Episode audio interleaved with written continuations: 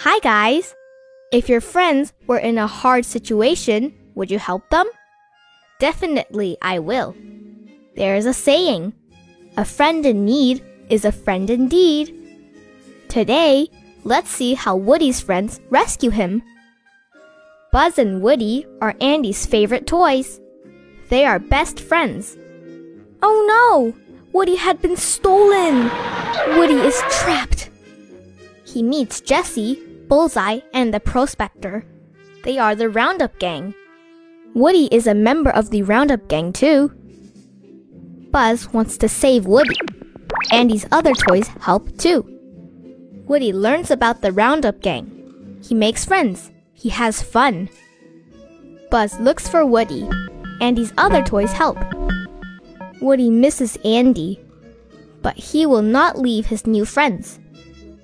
He is worried about them. Buzz finds Woody. He wants Woody to come home, so do the other toys. Woody asks the Roundup Gang to come home with him, but the prospector blocks their way. He will not let the others leave. He is not their friend after all. Woody and the Roundup Gang are in trouble. The man is taking them far away. Buzz and Slinky try to help. The toys go after Woody. Buzz drives a truck. Buzz has a plan to save Woody. The toys follow Woody. They go to the airport.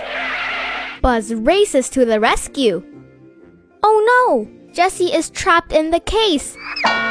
She is put on the plane. Woody tries to help Jessie. They are in danger.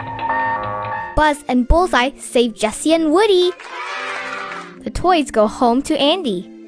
They will all be friends forever. The story ended, but friendship is endless.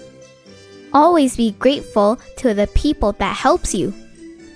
Want to listen to more stories about friendship? Subscribe to our channel. See you soon!